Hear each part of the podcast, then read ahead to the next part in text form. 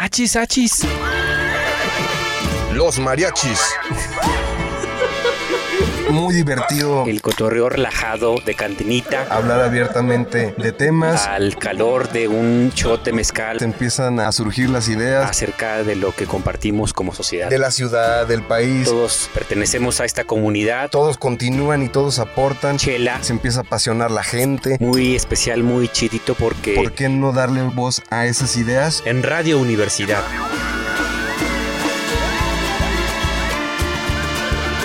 Achis, achis. mariachis Con Chuy Monsiváis. con Poncho Méndez 88.5. 91.9 FM en Matehuala.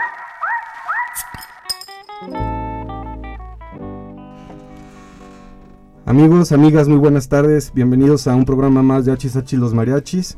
Desde la cabina de Radio Universidad del Centro Histórico de San Luis Potosí. Los saludamos todos. Y pues otra vez un miércoles con, con lluvia. Y, y antes que nada quisiera no solo saludar, sino eh, brindarle una gran felicitación, un gran abrazo a nuestra querida María Chilau porque hoy es su cumpleaños y de parte de pues de René Reta, de Chuy Monsiváis y de mi Poncho Méndez y de José Manuel que está brindándonos las mañanitas. Te queremos desear un muy, muy feliz cumpleaños, Lau. Muchas gracias. La verdad es que muy agradecida de ser parte de la familia Mariachi, de ser parte de la familia de Radio Universidad y pues como ya saben un miércoles más cumpliendo mi sueño de ser este conductora de radio. No, pues nosotros felices de la vida que, que nos puedas estar aquí pues apoyando con tu humor y tu buena vibra. Nosotros muy muy contentos. Y pues bueno, ¿cómo te la has pasado en este tu cumpleaños, mi Lau? Pues no he hecho nada. me, me pusieron a limpiar nada. Pero no, me la he pasado muy bien gracias a mi familia, a mi novio y a mis amigos y Qué bueno. por todas las personas que me han felicitado. Excelente. Y pues para ya saben, para los que son ya treintañeros chaburrucos, está en la, la vacunación, la semana de vacunación, no se les olvide ni se les pase irse a vacunar. Yo ya me vacuné, Lau, este, creí que me iba a ir muy bien, pero la verdad es que sí me pegó la... ¿Sí te moriste? Sí, un poquito, ¿eh? Salí muy valiente de, de la vacunación, sintiéndome todo poderoso y en la madrugada sí me dio un poquito de, de calentura y, y así es que pues unos paracetamoles y, y ahorita como nuevos, ¿no? Pues lo que no sabe la mariachisa es que Poncho está, está verde. Aquí en cabina está verde, Estoy pero a punto de a desmayarme, punto de desmayarse, pero eh, está bien. pero vacunado, ¿no? Sí, vacunado. Sobre Bendito todo Dios. eso. Así que vacúnense. Y pues bueno, para, para todos los que nos están escuchando, mandamos un saludo a nuestros amigos de Matehuala que nos escuchan. Y pues a todos los que están ahorita en sus coches, comiendo, un gran saludo. Y pues el tema del día de hoy va a ser reggaetón para cambiar el mundo, un repaso a la música que sacudió al planeta. Y esto con nuestro invitado Aldo Ugalde Amparán, que, que va a estar aquí con nosotros en unos momentos. Así es que, ¿qué les parece si empezamos con tres tragos?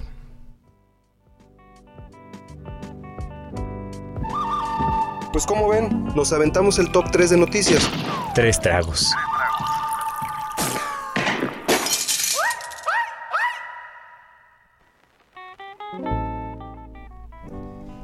Y pues bueno, como les comentaba, quisiera saludar eh, ya aquí en cabina a Aldo Ugalde.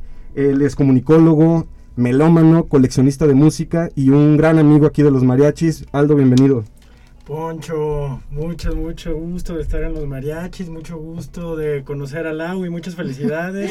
Gracias. Eh, extendido también el, el- la- el abrazo, ¿verdad? A mi queridísimo Chuy, que no anda por acá hoy, ¿verdad? Así es. Pero igual le das el agradecimiento de haberme invitado, por fin, a los mariachis.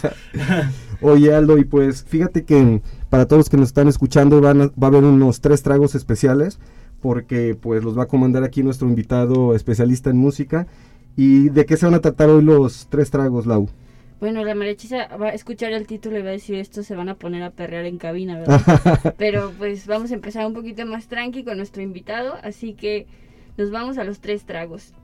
¿Cuál es tu top 3 de los discos que todos deberíamos escuchar? Empezamos, número tres. Ah, ya empezamos Sí, luego, luego, órale. Eh, bueno, primero tengo que decirles que me pusieron una eh, tarea complicada, ¿verdad? Ajá. Porque pues tres discos nada más está bien difícil y sobre todo si consideras que es algo para todo mundo. Eh, porque si yo le propongo algo a alguien que igual y no le guste el rock o el pop o que sea eh, ponqueto o que igual y le interese más el trap, pues ahí ya vas a romper un poquito, ¿no? Con, con lo que podrías proponer. Pero creo que hice una selección un poquito variada para que pues podamos entrarle a, a ¿cómo se llama? Bien, para que pues mínimo sea para abarcar un poquito de más gente, ¿verdad? Y ojalá y les lata. ¿Quieren que empecemos entonces? Sí, ya? Excelente. Bien, bueno, ahí les va. Lo primero que les traigo es un clásico que aparte este año cumple 20 años. Eh, se llama Since I Left You. Es de una, pues se podría decir entre banda o un grupo de productores de Australia que se llaman The Avalanches. Eh, lo propuse primero porque es un disco para bailar. Y pues la neta es que, pues ahora sí que, digo, yo, a mí me gusta bailar, yo creo que a mucha gente le gusta también. Y este, pues es de esos que puedes dejar de fondo en una fiesta y solito fluye. Pero lo más interesante de todo esto es que es un disco en el que eh, propiamente no se toca un solo instrumento. ¿Por qué? Porque los avalanches, como les decía, por eso no les puedo decir que son un grupo, más bien son como pues, productores. Lo que hicieron fue agarrar música, sonidos y efectos de, por ahí dicen los rumores, entre 2000 o 900 discos. Ok. Y de todo eso hicieron música. Eh, a esto se le conoce como entre plunderphonics le llaman, que es agarrar así como que varios elementos, este, no, no necesariamente una batería o un sampleo así como en el término Claro. común, como lo hace Daft Punk o como lo hacen otras, o como lo hace Kanye West o como lo hacen muchas personas, sino literal un elemento y de ahí ir armando, armando, armando, armando. Entonces. Da- eh, entonces eh, hacen un disco completito excelente en el que igual escuchas una batería súper chida como igual escuchas el sonido de un caballo o cosas que de verdad en estricto sentido pues no tendrían por qué ser armónicas o no sonarían interesantes sin embargo lo hacen funcionar súper bien y pues tengo un pedacito si quieren les Adelante. puedo enseñar algo esto es de Since I Left You son los avalanches. ¿Se oyen?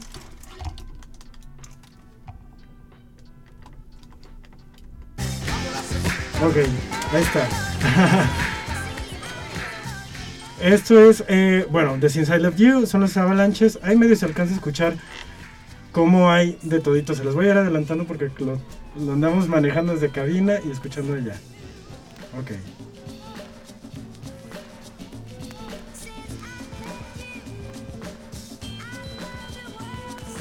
En fin, este se los recomiendo muchísimo, neta, si tienen una fiesta pronto, por ejemplo, Lau, que es tu cumpleaños, eh, esto es algo que puedes dejar de fondo y te lo juro que es buenísimo, o sea, es bastante bueno, además de que son personas de esas que yo considero que son bastante abiertas y bastante creativas y su creatividad va más allá del disco. En vivo son una banda que ahí sí suelen ser banda, eh, que casi casi parece punk, o sea, les gusta aventar cosas y este toque, sacar guitarras de repente y cosas que en de estricto sentido no, no tendrían mucho que ver con esto. Y la parte visual de la banda, la neta, a mí me late bastante. Eh, no hay un solo video de The Avalanches que valga la pena. Que no valga la pena más bien, Ok. perdón. Este, y en Since I ¿cómo? Left You sacaron tres sencillos más o menos, dos Ok. sencillos.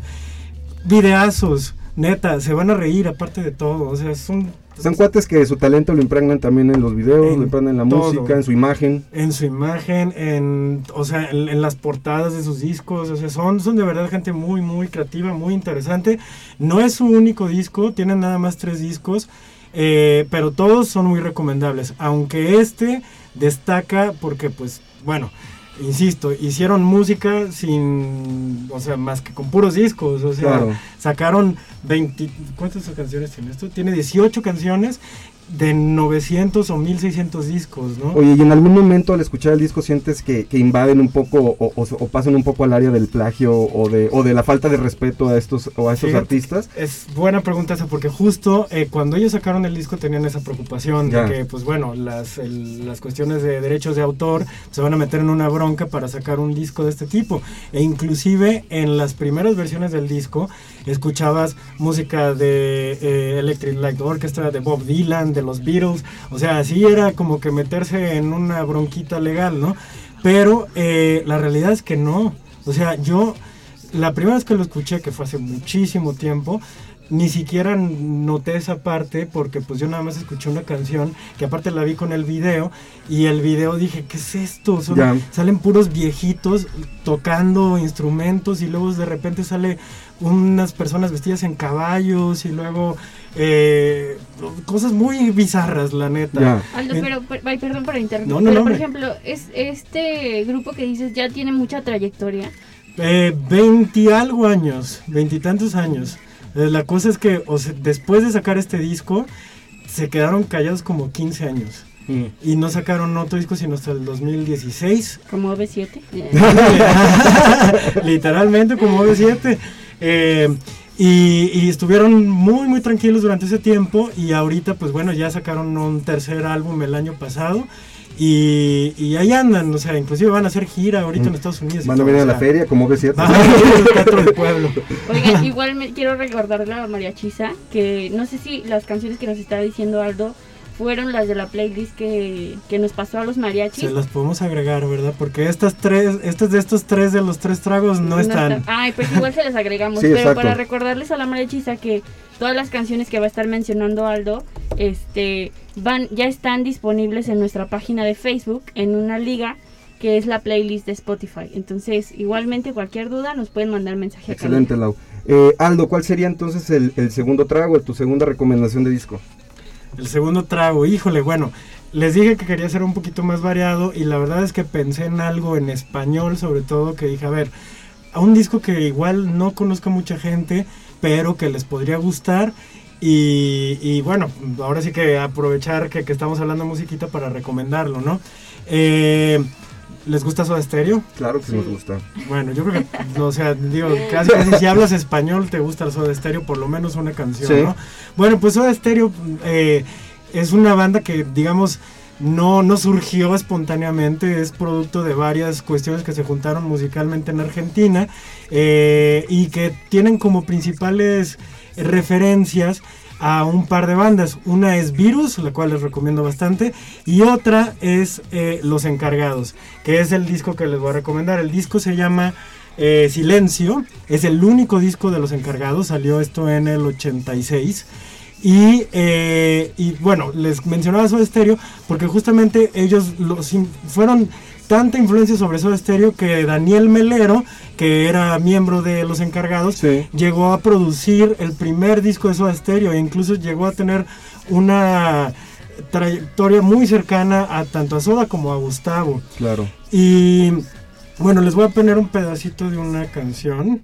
O incluso llegaron a coberear a este, Justo eso es lo que les ¿Ah, voy a plantear. Eh, adelantando. Esta canción, eh, igual y la conocen, Voy a, a ver si lo puedo. Ok. La soledad se esconde tras tus ojos y que tu blusa atora sentimientos que respiras. Ok. Bueno, pues eso, eso digo para quienes más o menos ya lo reconozcan es eh, Trátame suavemente, que fue uno de los primeros hits de Soda Stereo pero que en realidad es un cover de los encargados. En la primera versión de esa canción salió en este álbum. Eventualmente se la ceden a, Gustavo y a Soda y pues hacen esta balada que pues es... Eh, increíble, digo, la versión de Soda a mí me encanta. Sí, es gran canción. Eh, un rolón.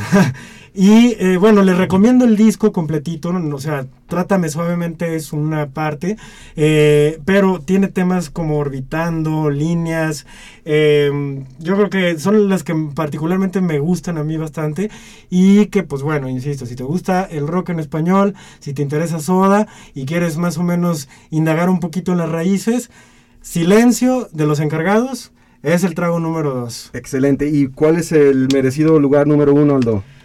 Pues bueno, o número 3 o número 1, ¿verdad? Pero digamos que... Ahora en 3, 2, 1. Sí, bueno, eh, pues digo, la verdad es que siempre que tengo chance de hablar de este disco, como en esta ocasión me la dieron, lo hago porque lo amo, es un disco que a mí en lo personal me híjole, me, me, genera muchos sentimientos, es como parte del soundtrack de mi vida y es eh, nada más y nada menos que Pet Sounds, ¿verdad? De los Beach Boys. Discaso. un discazo, un clásico, que sin embargo creo que por lo menos aquí en México no se le hace mucha justicia, no se le toma mucho en cuenta. Yo creo, honestamente, que es porque, justo porque es de los Beach Boys. Eh, para la mayoría de la gente creo que los Beach Boys los relacionan con, pues, con Surfing USA y con, ¿cómo se llama? I Get Around y todo esto. Y este, y como que piensan que igual es una banda melosona y popsilla de flojera. Sin embargo, Pet Sounds no es para nada eso. Pet Sounds es uno de los considerados primeros discos de arte pop. Eh, es un disco de verdad que, indaga por un montón de, sonidos muy particulares porque lo que quería eh, Brian Wilson, que es Brian Wilson era o es el líder eh, de los Beach Boys, era hacer un disco en el que, para empezar, él quería ser el mejor disco de la historia. Lo cual, pues bueno, en, a mediados de los 60 era mucho decir. Claro. Y sobre todo lo que quería hacer era hacer canciones que sonaran eh, en sus palabras como sinfonías de, eh, de, bolsillo, pocket symphonies. A lo que él se refería era que pues él escuchaba a Mozart, él escuchaba a Beethoven y él eh, a Bach. Él lo que quería era lo que él escuchaba, por ejemplo, en las grandes sinfonías, a reducirlo a tres minutos y medio, hacer una canción pop entonces en Pet Sounds nos encontramos con eso justamente. Canciones que duran tres minutos, tres minutos y medio, pero que tienen varios cambios y movimientos, a veces medio bruscos, pero que funcionan, que suenan como ningún otro disco y que aparte tienen varias de las mejores letras que a mí en lo particular he escuchado eh, obviamente aparte aderezado con las increíbles armonías de los Beach Boys. Eso. Fíjate que la producción de ¿no? Era como que gran parte del genio de, de, este Brian Wilson, ¿no? Poder este conjugar las letras, la música, em, la, ¿cómo se? Ser más avanzado, ¿no? De lo que estaban haciendo en esa época otros grupos que también eran muy buenos. Y me gustaría que nos comentaras porque, porque obviamente siempre se escucha mucho esta competencia, podría decirse así, que se dio pues en Inglaterra con los Beatles y en Estados Unidos con, con ellos, pero particularmente hablando de, este disco, de Pet Sounds, que se dice que, que, los Beatles se sintieron influenciados por este disco para sacar este Sgt. Pepper, pero a su vez a lo mejor él para sacar ese llegó a influenciarse por discos como como no iba a decir Revolver, pero no, pues, como Revolver y como bueno, Robert Soul. Ah, Robert Soul, exacto, Robert Soul. ¿Qué tan qué tanto qué tan cierto es esto, no? Bueno, mira, primero, como rivalidad no propiamente existía, porque inclusive por ahí siempre se menciona la clásica rivalidad de los Beatles y los Rolling Stones. Esa tampoco existía realmente. Más bien era como una especie de, de, carreritas, ¿no? Y en el caso de lo que estaban haciendo los Beatles con los Beach Boys, la competencia, si en dado caso existía, la tenía más bien Brian Wilson. Él lo que decía era, para empezar, su primera inspiración fue Phil Spector. Entonces cuando escucha Phil Spector dice, oh, yo quiero hacer este, el, ¿cómo se llama? el Wall of Sound le llamaban, el estilo de, producción que tenía y lo quiero hacer yo con mi música y hacerlo pop también, ¿no? Entonces esa es la primera influencia que agarra. Pero luego existen los Beatles que cambian el mundo y él es lo primero que escucha que le vuela la cabeza es Robert Soul y dice, ok, esto es nuevo, esto es distinto, esto no existía y yo quiero hacer o seguir algo así o hacer algo nuevo también, algo de cero, ¿no?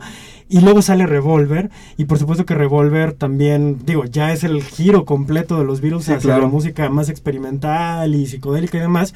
Entonces él es cuando hace Pet Sounds él, él, como que lo tiene en mente, tiene en mente también eso que te mencionaba de las sinfonías, pero también tiene algo que inclusive es una frase de él que a mí me encanta, que decía que él quería hacer música para la cual la gente rezara dentro de 100 años. O sea, como si te sintieras en ese estado celestial, ¿no? Eh, entonces, se sintió de alguna forma eh, compitiendo después de que sale Revolver y los Beatles son los primeros que escuchan Pet Sounds. O sea, un eh, día en Inglaterra llega el, el, ¿cómo se llama? La persona que hacía prensa para los Beatles y para los Beach Boys y llega con John y con Paul y les dicen, oigan, pues tengo el nuevo disco de los Beach Boys, lo quieren escuchar y lo escuchan un día completo, un día seguido, así una, otra, otra y otra y otra. Y bueno, eventualmente sale Sgt. Pepper eh, sí tiene esa influencia de alguna manera. Eh, y Brian sale Sgt. Pepper y dice, ok, estos ya me subieron el, nivel, voy a sacar un mejor disco. Entonces, el mejor disco era Smile y desafortunadamente eh, en el proceso, Brian que pues empieza a tener problemas de esquizofrenia y otros problemas mentales, se termina de hundir y Smile jamás sale.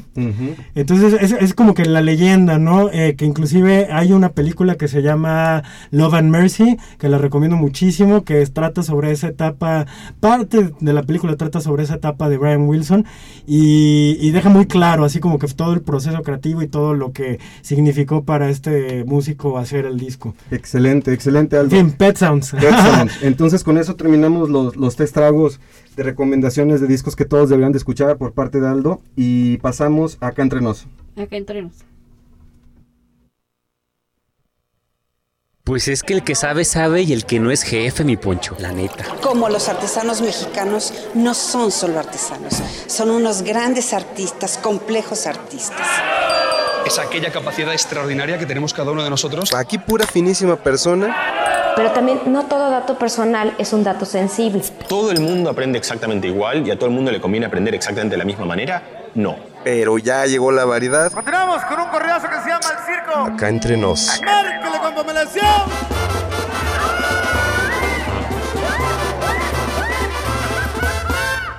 Acá entre nos. Y pues bueno, Lau, Aldo, ya estamos en, en, en Acá Entre Nos. Y pues para los que no nos habían sintonizado, el tema de hoy es Reggaetón para cambiar el mundo, un repaso a la música que sacudió al planeta. Pues, ¿con qué vamos a empezar, Aldo? Este, este tema, este tema suena muy, muy, este, muy abarcante, ¿no? Pues sí, es amplio. Y la verdad es que, bueno, surgió la idea de hacer esto después de que estábamos platicando sobre cómo luego hay eh, algunas personas que se cierran un poquito en la música, ¿no? Claro. De que dicen, ay, no, pues es que el reggaetón es la cosa más horrible que, existe. ¿Cómo pueden escuchar esas letras y cantarlas? No, no hay como la música de antes, ¿no? o sea, y todas esas cosas que dices, híjole esas cosas que estás diciendo tú, las dijeron tus papás, las dijeron tus abuelos, o sea... Y te va a pasar a ti. Y te va a pasar a ti, como diría el abuelo, ah, Simpson. Entonces, eh, como que eso me, echó a andar un poquillo el, ratón en la cabeza y dije, oye, pues es que... Eh, digo, entiendo que pues hay cierta música que no te guste, ¿no? A todos nos pasa, no te tiene que gustar todo. Sin embargo, eh, la música y parafraseando a, Louis Armstrong, el, trompetista de jazz, la música o es buena o es mala, se acabó. E independientemente de si los géneros son muy amplios o si hay diferenciaciones entre ellos, lo que tú quieras, hay música buena y hay música mala. Y eso es para cualquier género, incluyendo el reggaetón. Claro. Entonces, la cosa es que yo empecé como que a pensar un poquito más y dije, es también una de las artes más sencillas de comprender y sobre todo es también una que empuja un montón a la gente. Cierto. O sea, la música, la música de verdad es algo que te genera algo, te genera un sentimiento, te generan ganas de bailar, como les decía con los avalanches, te genera algún sentimiento igual de, ira, de amor, de exacto, este llanto, te genera algo, es un vehículo. De, protesta, ¿no? Lo comentábamos el otro día de cómo ha sido bandera de, muchos movimientos sociales a través del tiempo, ¿no? Totalmente, y la verdad es que, bueno, yo eh, les traje aquí una selección de canciones, ni son todas, ni están en orden cronológico, e inclusive de algunos artistas, pues ni siquiera son las más representativas en cuestiones de, pues, protesta o de que hayan generado algo, ¿no? Pero eh, sí son importantes y tienen algún tipo de relevancia. Entonces, eh, vamos a ir escuchando algunas cancioncitas de muy diferentes géneros y de varias épocas y eventualmente vamos a llegar a la parte de la música urbana y el reggaetón. ¿Les late? Les late. ¿Con, qué, vamos a empezar entonces? Pues vamos a empezar con terrenos conocidos, eh, relativamente, pero vamos a empezar con George Harrison. Eh, resulta que por ahí del 71 el señor George Harrison ya estaba, pues no retirado, pero acababa de sacar un, disquito. Eh, y ya se habían separado los Beatles, pero seguían siendo relevantes.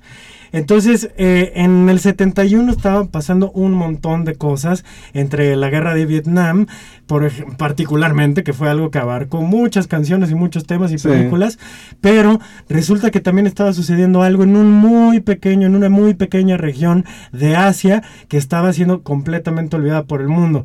Esa región es lo que ahora conocemos como Bangladesh.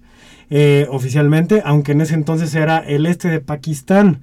Resulta que estaban en guerra, en una guerra muy complicada que aparte involucró un genocidio para la gente de Bangladesh y nadie estaba enterado de absolutamente nada en el resto del planeta.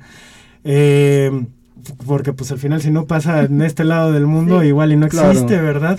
Entonces, eh, George Harrison, siendo la persona que era muy este cercano, buena onda, buena onda, exacto, pues, eh, medio hippie y aparte en este entonces estaba súper metido en la parte espiritual, claro, y era muy amigo del Ravi Shankar, este músico de, de cítara, eh, el Ravi Shankar le dice, oye, fíjate que está pasando esto en, en Asia. Eh, George Harrison se lo que dice así como que pues tenemos que hacer algo. ¿Qué vamos a hacer? Pues digo, no vamos a ir para allá, no vamos a ir a armarnos, no vamos a ir a luchar, pero pues sí podemos hacer algo con, ahora sí que con nuestras armas, que son el arte y la música. Entonces, lo primero que llevan a cabo es, vamos a organizar un concierto, que es el primer concierto a beneficio de la historia prácticamente. Pues este fue antes de los Live Aid, antes de todo. Antes del Live Aid, del Live Aid de cómo se llama de los bueno ayer platicábamos de los teletones que el del estilo que hacen aquí verdad porque en sí el concepto no es nuevo Mira, Aldo, te voy a interrumpir un momento porque tenemos que mandar a, corte. Claro Pero para los que nos están escuchando, ahora regresamos con Bangladesh de George Harrison. Oye, Michuy, aguántame no que voy al baño. Y Poncho, los mariachis no van solos. Regresamos. Oye, carnal, ¿qué te estaba diciendo? Pues que ya regresamos.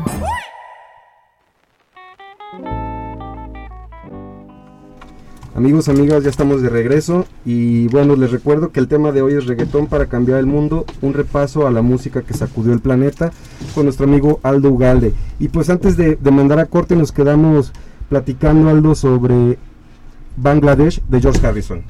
Así es. Eh, bueno, pues ya nada más para cerrarlo, porque tengo un montón de música acá y la neta se me hace que no la vamos a abarcar toda. Pero eh, les decía, al final el concierto fue, fue un hito bastante relevante. Eh, logró su cometido en dos sentidos. Para empezar, eh, generaron una taquilla como de medio millón de dólares, una cosa así, que se fueron directos a la UNICEF para apoyar al problema en Bangladesh. Eh, pero sobre todo y lo más importante, pusieron a Bangladesh en el, en el mapa. Sí. O sea, estamos hablando de que uno de los Beatles decidió eh, que debería visibilizar este problema y hizo inclusive el concierto, pero aparte hizo una canción que les puedo poner un pedacito.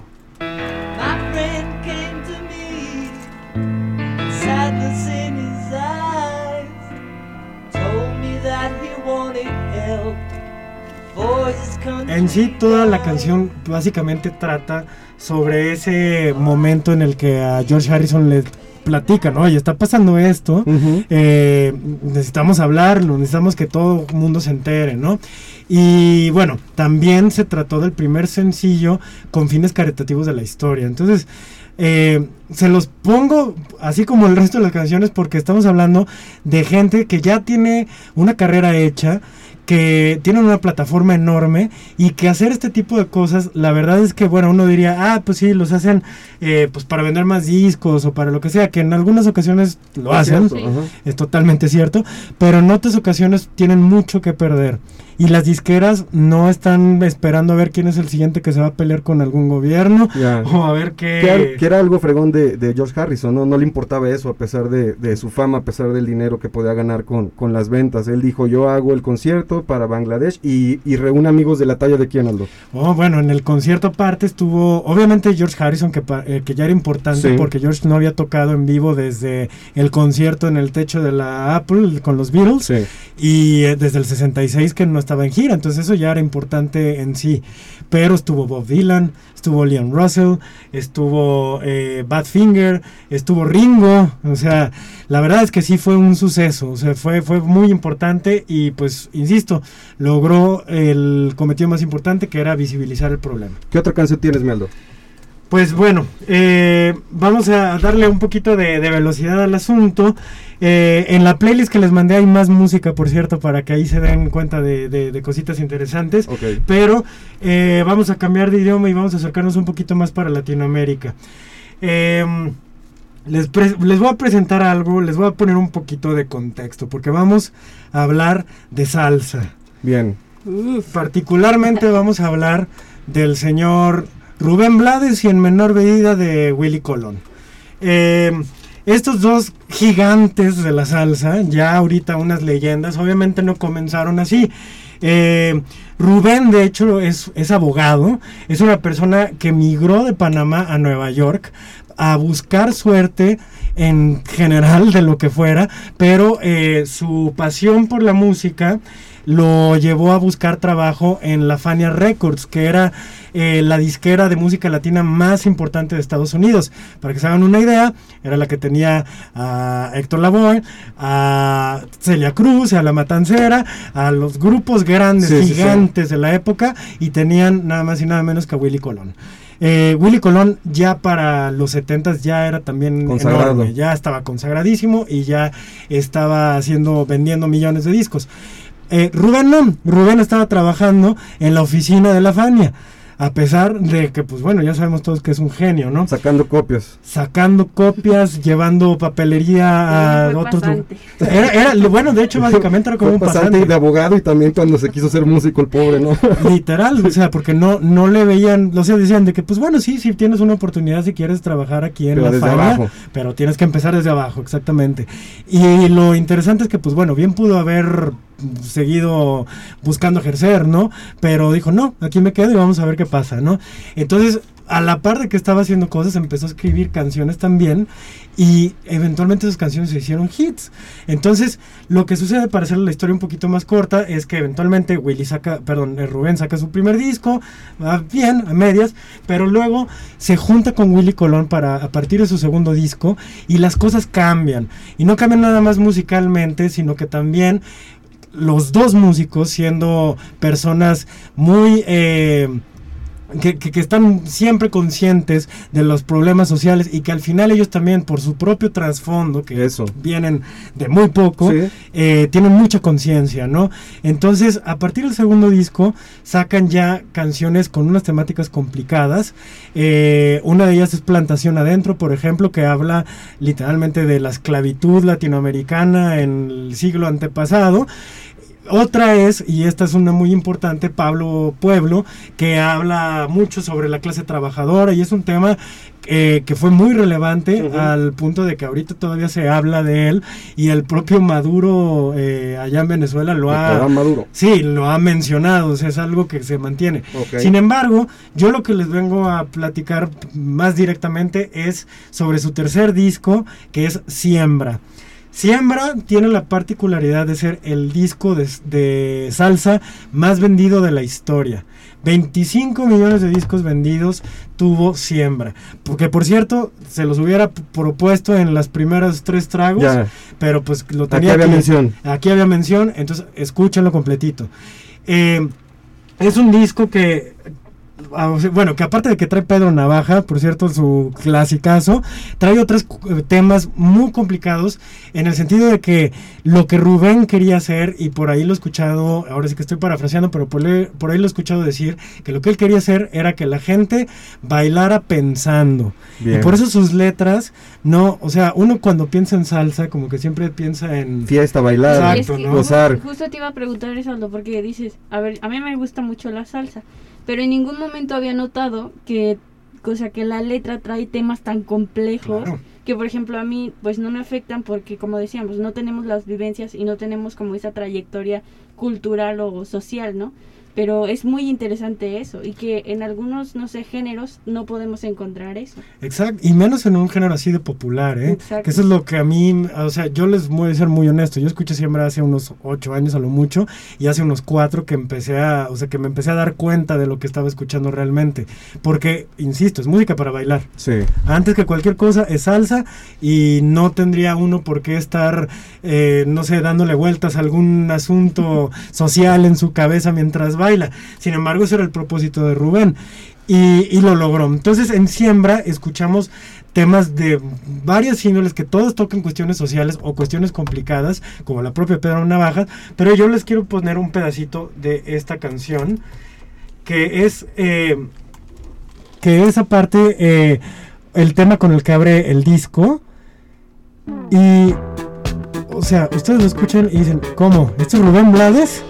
¿Esto es Willy Colón? Porque se escucha como música disco.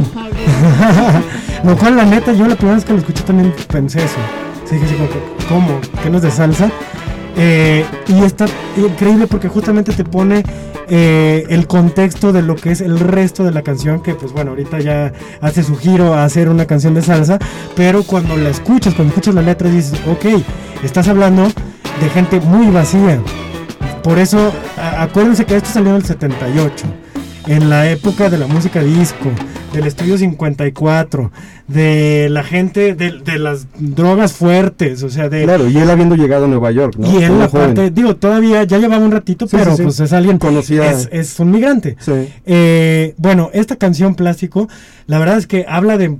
Empieza. eh, haciendo una descripción de varias personas vacías que están buscando cosas que pues no tienen mucha importancia eh, como el, el dinero y el irse a casar a París y cosas así, para eventualmente terminar dando un mensaje a todos los migrantes latinoamericanos y decirles, tú que vienes para acá a trabajar a los Estados Unidos, a buscar el sueño americano, no te, no te olvides de dónde, ven, de dónde vienes, de, qué, de por qué estás aquí. Estás aquí por tu familia, estás aquí porque estás buscando una mejor vida. No olvides esos valores, no los pierdas porque el ambiente te podría comer y mantente siendo una, así de simple, una buena persona. Y todo esto a través de la salsa. Y todo esto en una canción de salsa. Sí, sí, sí. Exacto. O sea, en una canción que aparte dura casi ocho minutos. O sea, mientras estás persinando el piso, empieza a reflexionar sobre tu vida. Exactamente. Así, así de complicado. Así. Así de complicado. Porque la neta, pues no es algo que, que muchos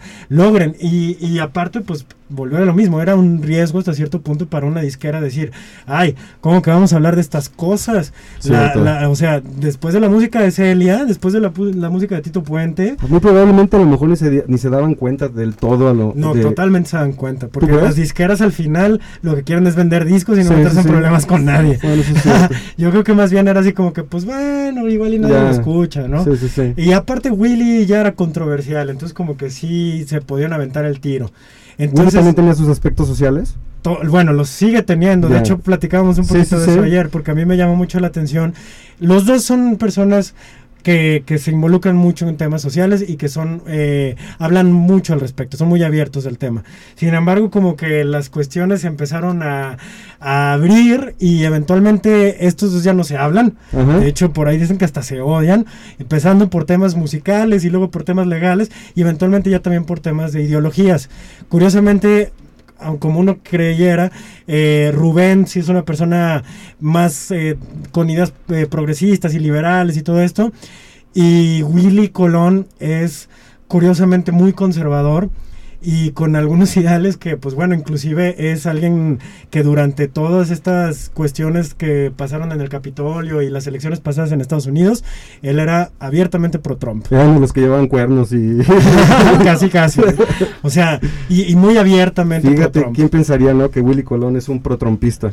A mí la verdad me sorprendió bastante porque yo lo empecé a seguir en Twitter y decía, ah, Willy Colón, quiero saber Claro. qué, qué hace. Y luego empecé a leer sus tweets y decía, ¿cómo? De- de Willy Colón, que, que es migrante, pero pues bueno, en fin. Eh, en fin, siembra, Willy Colón, Rubén Blades, escúchalo completo. Ok. ¿Cuál sería la otra canción, Aldo? Pues, a ver, vamos a ver cómo andamos de tiempo, porque me voy a cortar algunas y voy a ver para dónde nos vamos. Eh, vamos a platicar un poquito de los dinosaurios. Los dino y no de los dinosaurios de, como ayer que vimos un pedacito de Jurassic Park, no fue contigo, no. Bueno, en Yo fin. pensé que ibas a decir que los de Plaza Tangamanga. Dije, Ah, sí, es cierto, sí, ya. que no para, eso habrá un programa especial. Totalmente, imagínate, no, hombre, este, pero en fin, no, no de esos, desafortunadamente, aunque estos también son buenos, son los dinosaurios de Charlie García. Eh, bueno, también poniéndolos un poquito de contexto. Durante los 70s, 80s todavía, había una dictadura militar en Argentina. eh, como suele suceder en ese tipo de cuestiones, había mucha censura. Sí. Y parte de los principales, o bueno, de unos de los este de las víctimas de esta censura eran las artes y particularmente la música, y todavía siendo más precisos, la música rock. Entonces, aunque sí se hacía rock, no se permitía tan sencillamente que llegara música extranjera, mucho menos en inglés. Acuérdense que también Sí. estaban los conflictos con los Balcanes, Sí. eh, de- con las islas, perdón, Eh, sí, con, este, con Inglaterra, con, Con Inglaterra, por la disputa por las Islas Malvinas. Malvinas, exactamente, las Baleares son otras. Sí. Eh, eh, entonces, obviamente había este resentimiento y no había música en inglés, así de simple. Llegaba de forma pirata, pero no había. Entonces, ¿qué hacían los argentinos? Vamos a hacer nuestra propia música. Nuestra música, que suena a la música que nosotros estamos disfrutando ahorita, como Chicago o los Beatles Sí. o básicamente cualquier cosa que fuera un hit en el momento y vamos a hacer nuestra propia música, nuestra versión. Entonces, eh, de ahí surge justo al- una figura enorme como Charlie García. Claro. Charlie García no es alguien que surgió de la noche a la mañana, aunque casi casi lo hizo, porque desde los cuatro años ya estaba tocando piano en un conservatorio. No era ningún Improvisado. Sí, ni ningún amateur ni ningún Sí. improvisado. Entonces eventualmente tiene su banda, los Eru Girán, venden millones de discos, se vuelven súper populares, etcétera, etcétera. Acaban los ochentas, se acaba Ceru Girán y dicen, bueno, pues qué sigue para Charlie García, ¿no? Eh, pues bueno, Charlie García saca un disco, le va más o menos, y luego saca su segundo álbum que graba en Nueva York. Y de entrada, el disco ya era controversial por algo que le pasó a Dylan. Cambian el sonido, pero literalmente lo cambian. Porque en el caso de Charlie García, él en lugar de eh, hacer eléctrico como, Como Dylan, Dylan. él se hace electrónico. Ya. Entonces empieza a utilizar elementos de computadora y demás, y a la gente la odió. Dijo, ¿qué es este mugrero? O sea, Claro. después de venir tocando la música increíble de la máquina de hacer pájaros y de hacer Y ahora todo sinte- esto, canciones de sintetizadores y demás. una no- computadora. Una, Si no me equivoco, él sale en el documental este... ¿De Rompan no, Todo? Rompan Total, Todo. Claro, Claro. es importantísimo para el rock argentino. Es que, es- bueno, honestamente yo creo que es vital para la música en Latinoamérica en general. Claro. O sea, es alguien que hizo mucho ruido. Eh, bueno, cuando sale este disco obviamente a nadie le gusta por esas cuestiones, aunque por cierto, también lo recomiendo. De hecho, si no hubiera recomendado a los encargados, hubiera recargado este disco. Bien, El bien. disco se llama Clicks Modernos. Eh, y entre todas esas canciones vienen un tema que se llama Los Dinosaurios. Vamos a poner un pedacitito nada más. Excelente.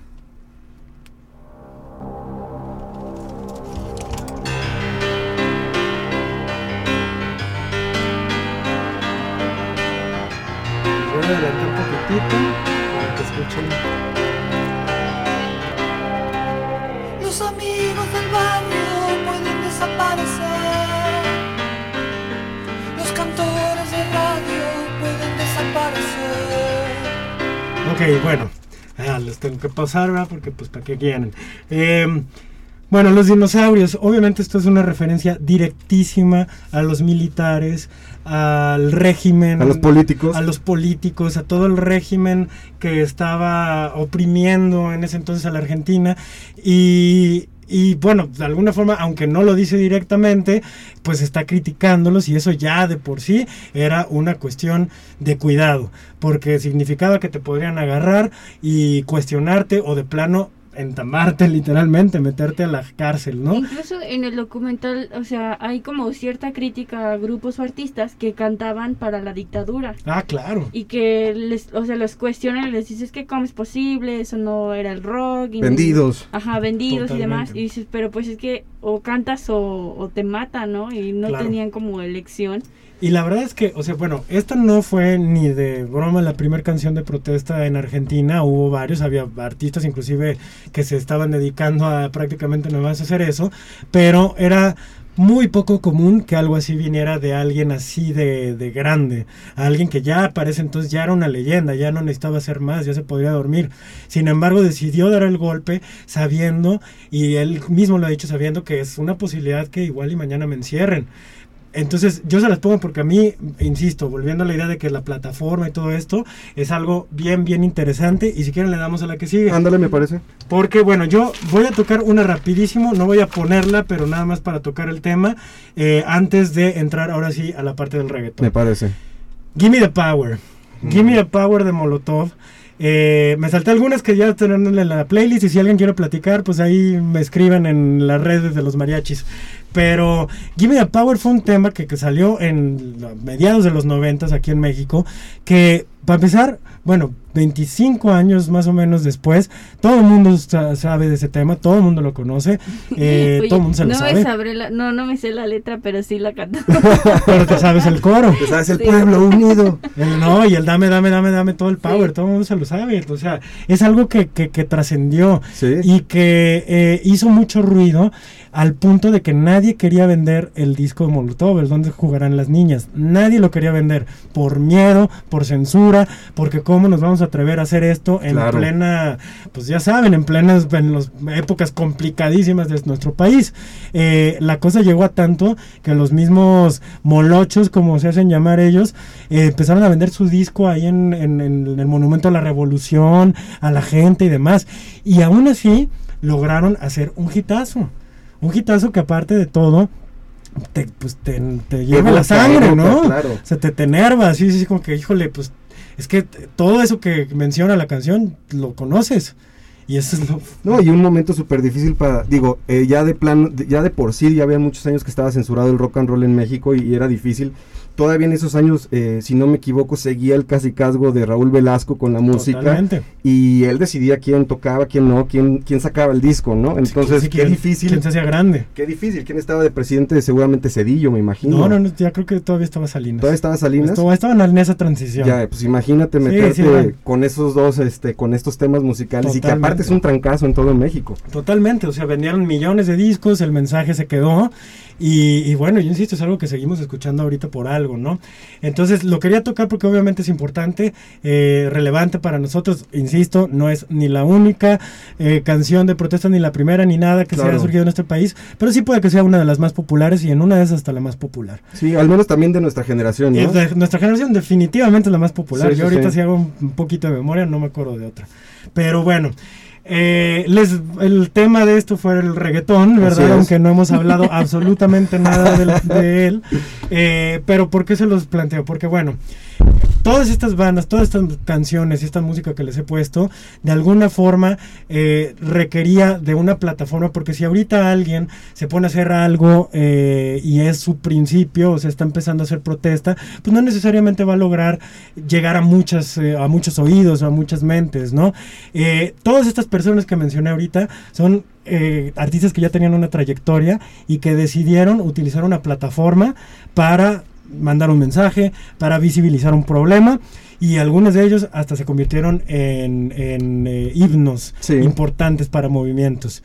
Entonces, eh, ahora con, con, el reggaetón, bueno, hablando un poquito de lo que ha pasado en los últimos años, el reggaetón es sin duda uno de los dos o tres géneros más importantes del planeta en este momento.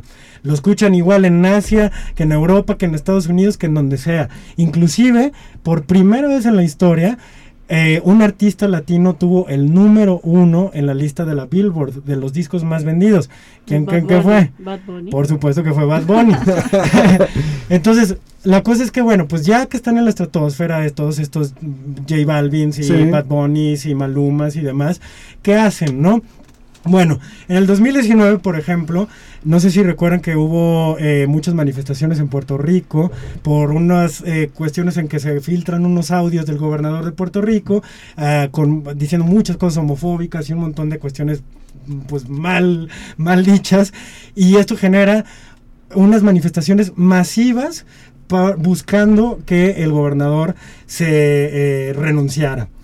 Entre las personas que apoyaron hubo bastantes artistas, los más relevantes sin duda Ricky Martin, eh, Bad Bunny obviamente y René. René de Calle 13. René sacó un tema, inclusive en el 2010, 2019 eh, también, que pues bueno, se trataba de, de, hacer ruidito, ¿verdad? No lograron mucho, aunque ahí se hicieron algunos ruidos. Sin embargo, en este 2021 y en este mes, justamente, están más fuertes que nunca las manifestaciones en Cuba sí. en contra del régimen castrista que lleva 60 años o no sé cuánto ahí. Eh, ¿por, qué les, ¿Por qué vamos para allá, Ajá. para esa parte? Bueno, hay un grupo que se llama Gente de Zona. Eh, son bastante populares, de hecho han cantado con Enrique Iglesias esta canción de Bailando. Bailando. ¿Se acuerdan de esa? Sí, sí, sí. O sea, súper famosa, la neta. Han cantado con Marc Anthony, etcétera, etcétera. Bueno, pues resulta que este año sacan un tema eh, que se llama Patria y Vida. Patria y Vida, contrario a esta lema castrista de patria y muerte. Entonces, en un principio lo sacan y empieza a hacer un poquito de ruido y de repente, ¡pum! Se hace un hitazo. Y no nada más es un hitazo, se hace un hitazo en Cuba particularmente. Resulta que el hit empieza a trascender lo suficiente como para volverse el himno de las manifestaciones. Ya. Bueno, el tema ahorita es que, digo, por ahí para los puristas del reggaetón, gente de zona sí es un grupo de reggaetón, pero también hacen salsa y también le entran otros géneros cubanos que okay. meten a su propio reggaetón, no son reggaetón, reggaetón como el del viejito de Daddy Yankee o de Don Omar, todo esto, pero subgéneros. Eh, bueno, Patria y Vida la cantan en las manifestaciones, Patria y Vida lo escriben en las paredes, inclusive hay, hubo dos personas arrestadas por haber escrito la frase Patria y Vida en algún graffiti en, sí. allá en La Habana, y inclusive, bueno, ya saben cómo es en el reggaetón, luego las canciones tienen como a 10 personas participando, bueno, pues Patria y Vida es una de ellas, y Patria y Vida tiene a varios artistas, obviamente los principales o los más llamativos por lo menos son gente de zona, pero a uno de sus artistas, que es Michael, eh, lo arrestaron también por lo mismo. Entonces, si quieren, vamos a poner un pedacito de esto y es nada más para acentuar esa parte. Si tienes la plataforma, si eres un artista que ya estás vendiendo millones de discos y que todo el mundo escucha, hacer esto es un riesgo y más contra yendo con, uh, contra una dictadura. Exacto. Y es de verdad algo de reconocer. Esto es Patria y Vida, pues que hable sola la canción.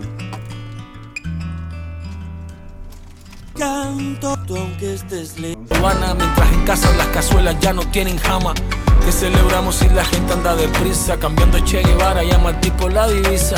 Todo ha cambiado, ya no es lo mismo. Entre tú y yo, hay Oye Aldo, bueno, y me gustaría como para, para ir cerrando el programa porque ahora sí nos hemos ido de largo. Sí, hombre. Este, como empezábamos a platicar, ¿no? De, de esta onda generacional, de cómo los abuelos, los padres y ahora nosotros, este, cada quien toma en la cuestión de causas, en la cuestión de activismo, eh, pues la música, ¿no? Como bandera. Y nos damos cuenta con este último ejemplo que nos estás mostrando, pues de lo que se trataba el, el, programa, ¿no? Como el reggaetón para cambiar el mundo. Y es que entonces ahora, a pesar de que digamos, es una porquería el reggaetón, a mí no me gusta, dicen puras cosas este, tontas o sexistas, los jóvenes están tomando... Que, que sí lo hace, por cierto, que sí lo hace, ocasiones. Que sí lo hace, pero en este caso están tomándolo ya como esas banderas que antes se utilizaba el rock and roll u otros géneros. Y, y con esto me gustaría, con esta reflexión, me gustaría que cerraras para poder ya este, terminar el, el programa de hoy. Pues sí, justamente eso. O sea, la verdad es que el reggaetón, si hay algo que, que considero que es, es accesible, eh, es algo que te hace bailar sí o sí, te guste o no te guste, Sí. porque es simple y sí es muy repetitivo, pero al final claramente le gusta a las masas y por algo es el fenómeno mundial que es. El utilizarlo como plataforma para soltar un mensaje social o para mover conciencias o simplemente inclusive como en este caso para sacar a la gente a la calle a reclamar lo que la gente considera que es de ellos Claro. es eh, un acto desde mi punto de vista de, de mucha valentía y sobre todo, insisto, estos gente de zona no necesitan ya nada, ¿eh? O sea, ya la hicieron, ya tienen seguramente sus varias mansiones en Miami y todo esto. Entonces, salirse de esa zona de confort para apoyar con el arte y específicamente con la música una causa Es de reconocerse. es algo que de quien venga se reconoce mucho. Pues bueno, bue- pues ajá, muchísimas Laura, adelante. gracias Aldo por estar hoy con los mariachis. Muchas gracias por Este, invitarme. Un programa muy divertido que Qué nos deja onda. muchísimas reflexiones el día de hoy. y pues un saludo a la mariachisa. Un saludo, muchas gracias Aldo, muchas gracias Lau, nuevamente felicidades. Felicidades. Y nos vemos el próximo miércoles. Achis, achis. Los mariachis. Muy divertido El cotorreo relajado de cantinita hablar abiertamente de temas. al calor de un shot de mezcal Te empiezan a surgir las ideas acerca de lo que compartimos como sociedad. de la ciudad, del país. Todos pertenecemos a esta comunidad. Todos continúan y todos aportan. Chela, Se empieza a apasionar la gente. muy especial, muy chidito porque ¿Por qué no darle voz a esas ideas? en Radio Universidad